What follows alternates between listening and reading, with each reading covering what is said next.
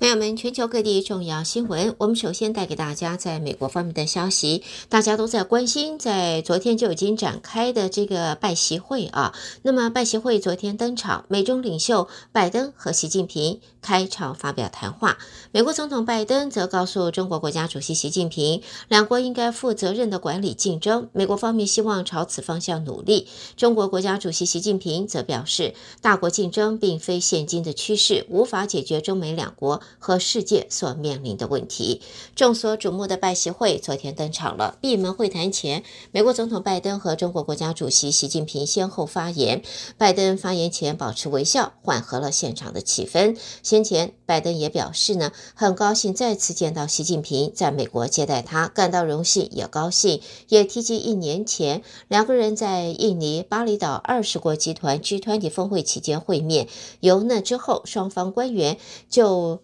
对于美中两国和世界问题进行了许多重要的讨论。拜登也表示，领袖之间能够清楚地互相理解是重要的，不要有误解或沟通不良，必须确保竞争不会变成冲突，也必须负责任地管理竞争。美国希望并且朝着这个方向努力。当两国寻求共同利益时，对人民和世界也有责任。而中国国家习近主席习近平随后发言表示，过去一年发生很多事，尽管全球走出疫情，但是疫情还持续带来来剧烈的影响。也表示呢，中美贸易关系作为全球最重要的双边贸易关系。必须为两国人民带来福祉，并为人类进步展现担当。而双方关系在过去五十年多年来，从来都不是一帆风顺，总会有这样那样的问题在曲折中向前发展。习近平强调，两大国转过身去不是一个好选项，想改变对方是不切实际的，冲突对抗的后果谁都承受不起。那么表示，大国竞争不是这个时代的趋势，解决不了。两国和世界面临的问题，习近平也不讳言，两国历史文化、社会制度发展道路不同，都是客观事实。但只要双方坚持相互尊重、和平共处、合作共赢，一定可以超越分歧，找到两个大国正确的相处之道。他表示，坚信中美关系的前途是光明的。另外呢，我们也看到呢，根据报道，美国总统拜登在拜习会议当中。他强调，美国遵守一个中国政策，不支持台湾独立，美中关系保持稳定，并且在符合双方利益的领域展开合作，有助于两国更好地应对各自和共同面临的问题。而拜登则指出，美中关系保持稳定，防止冲突，管控分歧，并且在符合双方利益的领域展开合作，将有助两国更好地应对各自和共同面临的问题。题，那么在前中国驻美国大使崔天凯也在昨天说，中国国家主席习近平和美国总统拜登的会晤将有助舒缓两国的紧张关系，但是预期双方仍然有竞争和摩擦，而美国也将会是十分的强大。另外呢，在这里也看到中国国家主席习近平昨天与美国总统拜登会谈，针对台湾方面的议题，在美国官员方面则说，习近平表示，某一时刻中国方面必须朝着总体解决问题迈进，但是否认有所谓的二零二七或二零三五年武力攻打台湾的计划，他明确地阐述。在北京方面希望和平统一，但是紧接着也提出了有可能动用武力的条件。对此，拜登则明确回应，美国的长期立场是决心维持和平稳定。美国方面相信维持现状，并且请求中国方面尊重台湾的选择。习近平则说，和平固然好，但是在某一个时刻，中国方面必须朝着总体解决问题去迈进。好，另外呢，美国总统拜登在昨天和国家主席习近平举行双边会谈，拜登呃将重申美国的一中政策不不会改变。白宫表示，拜登总统也会明确地表示将持续为台湾提供自我防卫的能力。至于是否会和台湾领袖代表张忠谋会晤，目前仍然不清楚。好，接着我们看到的，这是来自华盛顿的报道。根据在昨天公布的信函，美国国会议员要求 Apple 苹果公司且解释为什么它的串流服务突然下架讽刺名嘴 John Stewart 的电视节目，让人担心是否因为节目的内容谈及到中国。在 The New York Times 上个月报道，John Stewart 在苹果公司串流服务 Apple TV Plus 节目即将结束，理由是创意上的分歧。根据报道，John Stewart 告诉他的工作人员，这是因为与中国以及 AI 有关的节目主题让苹果高层感到担忧。为此，众院美国和中国共产党战略竞争特设委员会，他的民主、共和两党领袖都致函苹果公司执行长 Cook，那么呢，在啊、询问就是是否在苹果下架 John Stewart 的节目是和这受到了中国的胁迫有关系。接着我们再来看呢，就是关于在这个以巴战争方面啊，现在看到易普索最新的民调，美国民众对于以色列对抗巴勒斯坦伊斯兰主义组织哈马斯的支持度正在往下降。以巴冲突现在已经变成了人道危机，而大多数的美国人认为以色列应该要下令停火。最新的民调在被问到美国在这场战事中应该扮演的角色时，百分之三十二的受访者都说应该支持以色列，呃，低于十月十二号到十三号民调中的百分之四十一。现在美国民众对于以色列的支持往下降，大多数民众支持的是停火。最后看到来自旧金山的消息，软体巨过这是微软，在昨天也加入了其他大型科技公司的行列，发表了两款客制化运算晶片，来提升 AI 产品效能并降低成本。两款晶片由台积电代工，才五纳米制成技术。微软是在西雅图举行的这个开发者大会上，发表了一名一款名为啊。Maya 的新晶片，除了用来加速 AI 的运算任务，也为商业软体用户推出的每月三十美元的呃 Copilot 服务，以及想要客制化 AI 服务的开发者，现在奠定了基础了。朋友们，带给大家这是在美国方面的重要新闻。收听的是德州中文台，我是胡美健，在美国新闻之后。后呢，下边我们关心来自国际方面的报道。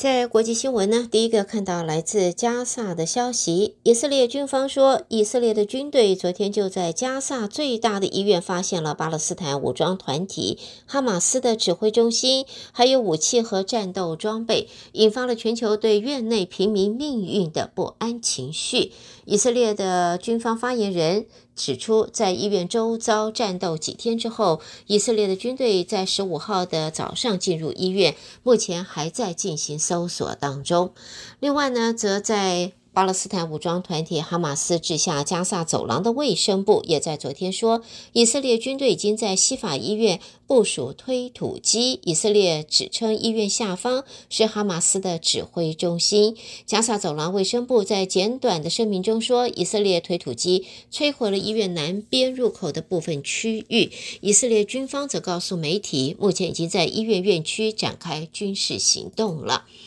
接着看到呢，这是在曾经听取简报的官员告诉媒体，卡达调解人员昨天寻求让巴勒斯坦伊斯兰激进运动哈马斯集团和以色列谈判可以达成协议。内容包括了释放被扣押在加萨走廊大约五十名平民人质，来换取停火三天。讨论中的这一项协议已经跟美国协调过，内容还包括以色列释放监狱当中的一些巴勒斯坦妇女和儿童，增加获准进入加萨走廊的人道援助。这将会是从哈马斯集团突破啊边界突袭以色列部分地区，将人质挟持到加萨以来。最大规模的释放人质的行动。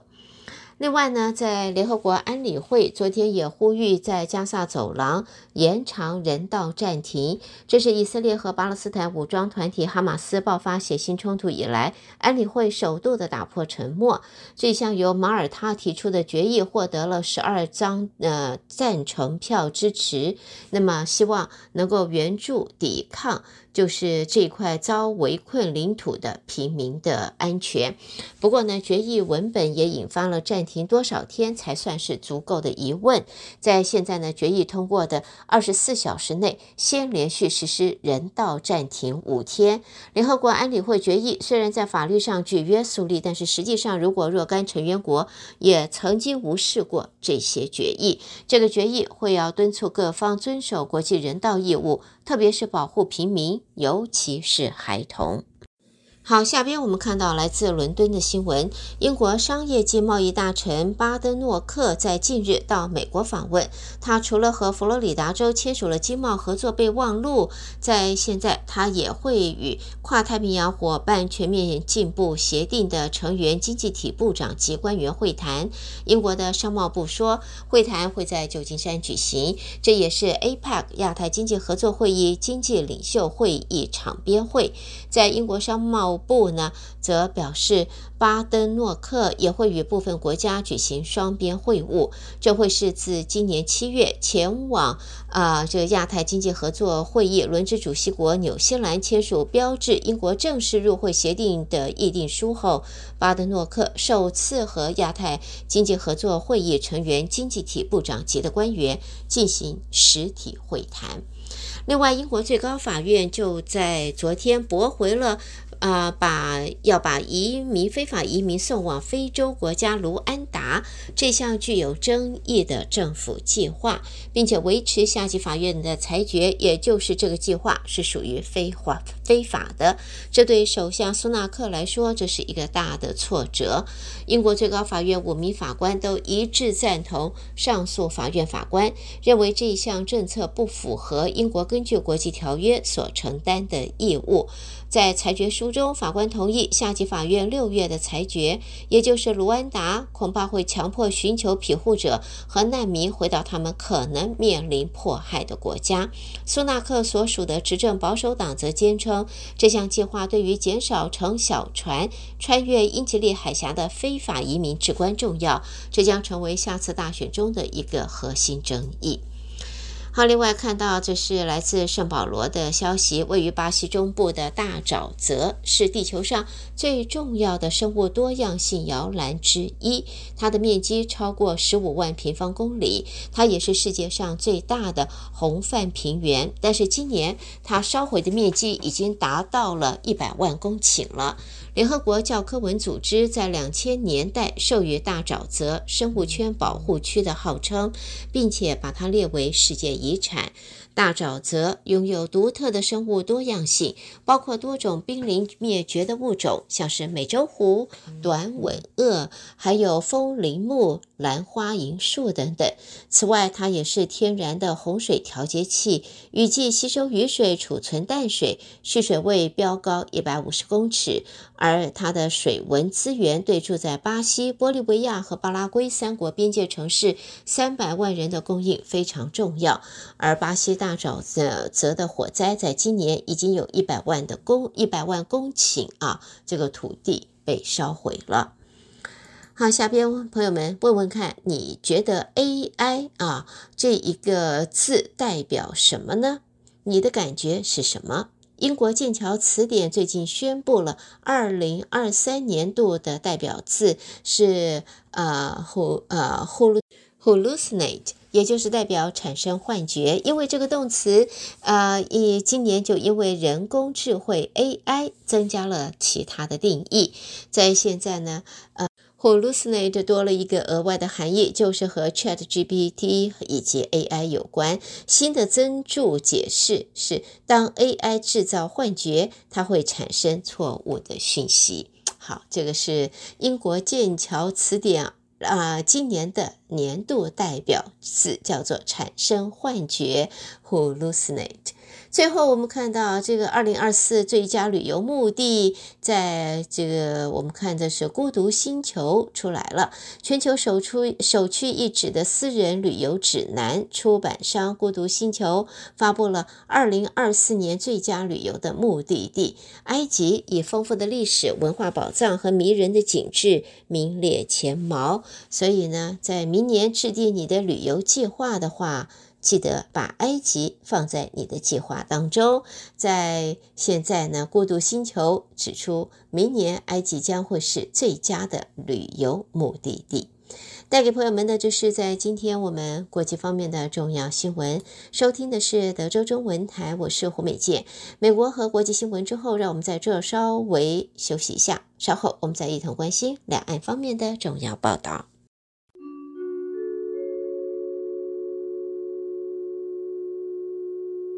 看到北京的消息，旧金山拜习会结束了。根据在新华社的新闻，中国国家主席习近平提出的是共同树立正确认知等中美关系五根支柱，强调中国有必须维护的利益、必须捍卫的原则、必须坚守的底线，希望两国能够做伙伴，相互尊重，和平共处。那么，在这个、呃，习近平表示，台湾问题始终是中美关系当中最重要、最敏感的问题。中国方面重视美国方面在巴厘岛会晤当中做出的有关积极的表态，美国方面应该将不支持台独的表态体现在具体行动上。停止武装台湾，支持中国和平统一，中国终将统一，也必然统一。那么在这里呢，他也提到呢，就是啊，浇筑中美关系的五根支柱，一个是共同树立正确认认知，第二是共同有效管控分歧，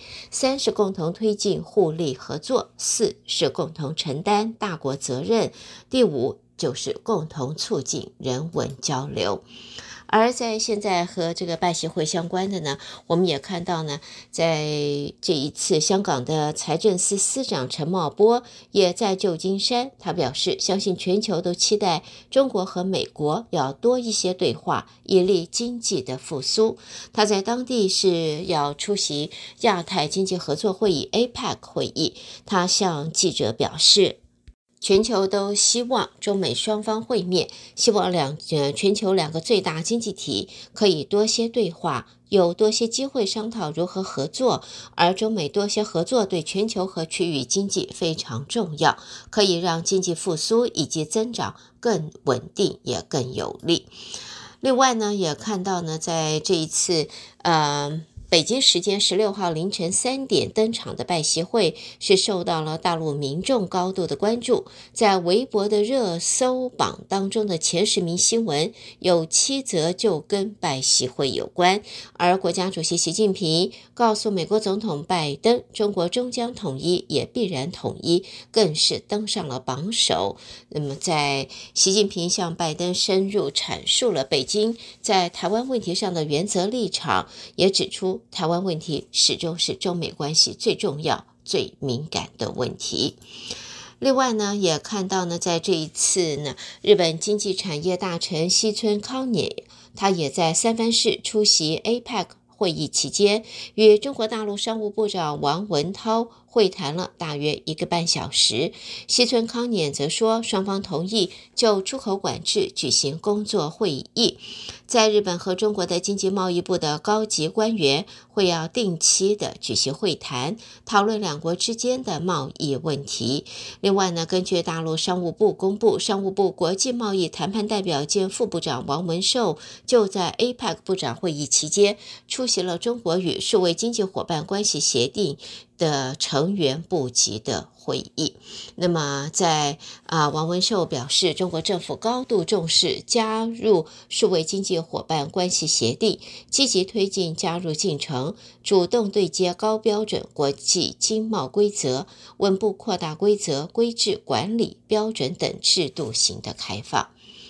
另外呢，也看到日本前首相、自民党副总裁麻生太郎日前他在澳洲演讲时，他表示中国直接武力侵犯台湾的可能性很低，但是或许会先占领金门。日本、美国跟澳洲就应该团结一致来应应。中国方面就在昨天指日本政要肆意挑衅，也表示对此强烈的不满。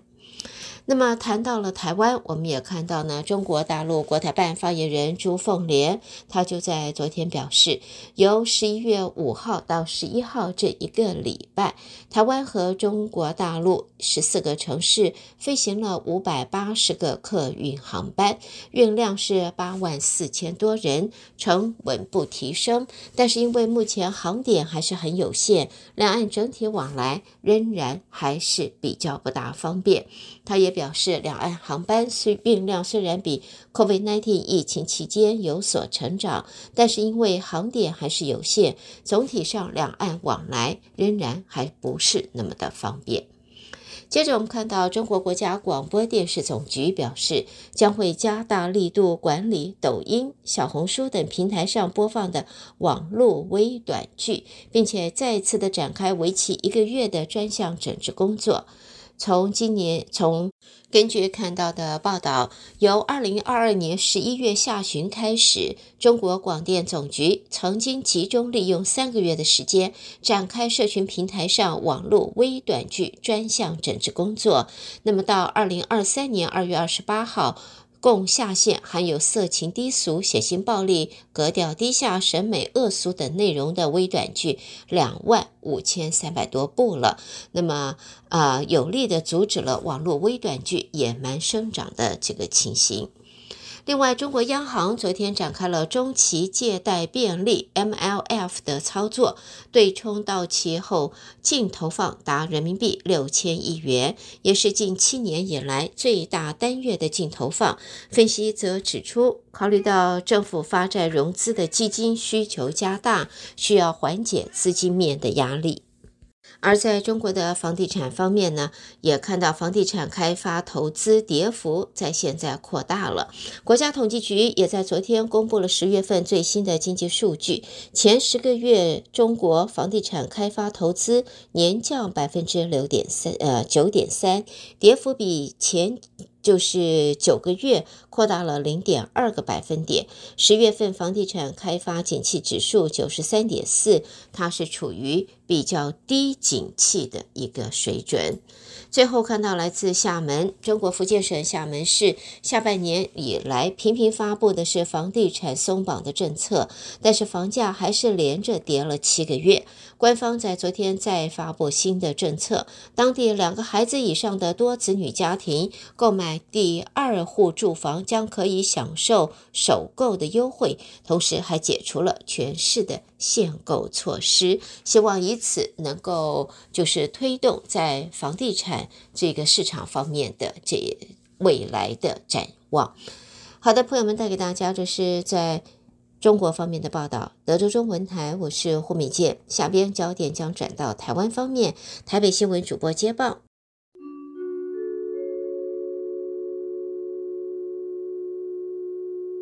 德州的听众朋友们，早安！我是中央广播电台陈子华，现在提供给您台湾今天的相关消息。美国总统拜登和中国国家主席习近平在旧金山会晤。关于拜协会的涉台内容，美国官员透露，拜登有表明美国的长期立场是决心维护台海和平稳定，希望维持现状；而习近平则是否认2027或2035年对台动武的说法。另外，根据中国官媒的报道，习近平要求美国停止武装台湾，支持中国和平统一。而外交部发言人刘永健表示，我方从不预测中国是否攻台或者是何时攻台，政府的政策清楚明确，就是持续强化自我防御能力，做好准备，并积极争取国际支持，也多次的表明立场，我方不挑衅、不冒进，但也不会去压力。刘永健说：“让中国了解到国际对台海和平稳定的高度重视，认知发动战争的代价极高。”而不致轻举妄动，以实力为后盾的和平才是真正的和平。我们料敌从宽，随时做好准备。拜登同时重申，美国反对任何一方片面改变台海现状，两岸旗舰应以和平方式解决，台海和平稳定符合全球利益，为中国克制在台海以及周边的军事行动。而对拜登再次利用和中国领导人会晤的场合，公开表达美国对维持台海和平稳定的坚定立场，外交部表示肯定跟欢迎。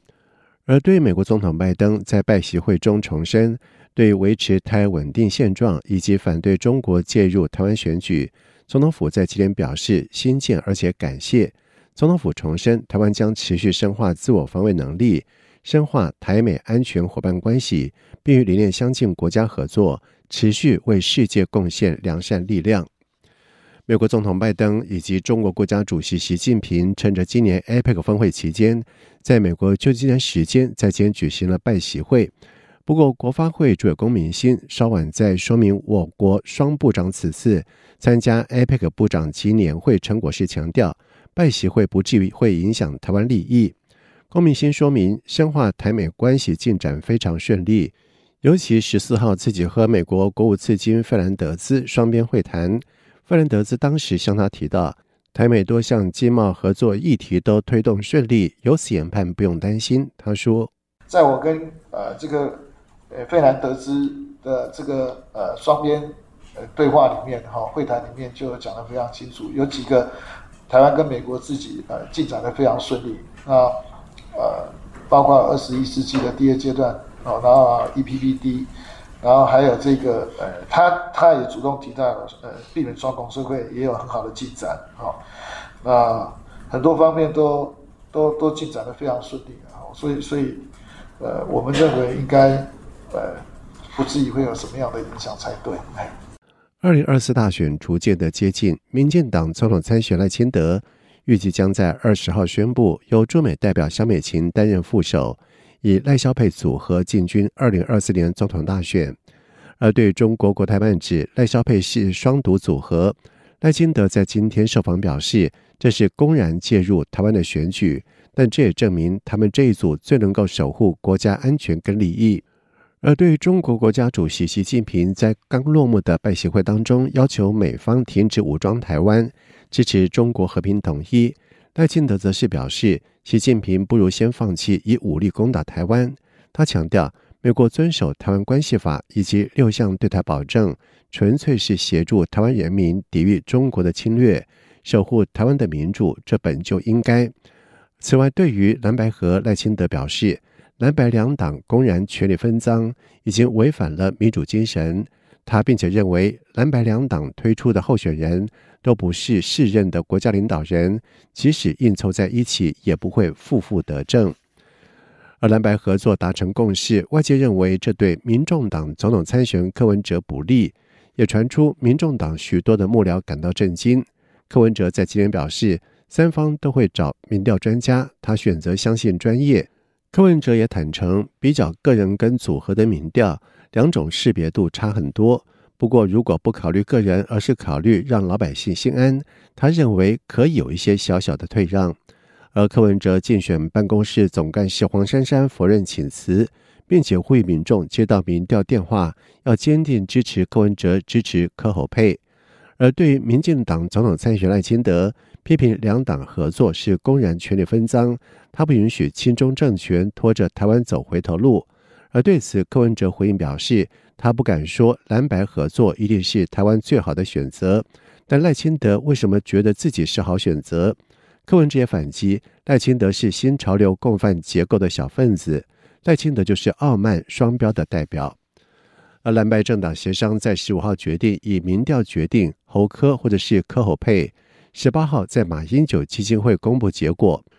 国民党发言人吕庆伟在今天表示。关于侯科佩的宣传图卡，目前引赖群组来广传，同时透过国民党组织系统做宣传，希望大家共同支持侯科佩，组成联合政府，完成台湾第三波的民主改革。侯友宜竞选办公室发言人黄子哲表示，这两天侯阵营战战兢兢，严阵以待，如果有民调，还是努力呼吁团结支持侯科佩。此外，国民党总统参选侯友谊在今年发表了原住民政策，提出照顾原住民长者健康、振兴原乡经济、推动原住民族学校法、制定原住民族土地及海域法等四大主张。侯友谊表示，原住民族是最早在台湾扎根的族群，未来绝对会用最大的力量照顾族人，保障族人的权益，让原住民族在台湾土地上绽放美丽的原色。台湾预计在年底将和印度签署劳务合作备忘录 （MOU），期盼能够引进印度移工填补产业的缺工人力。不过，最近有网友在 Dcard 以“开放十万印度移工，台湾要变性侵岛”为题发文。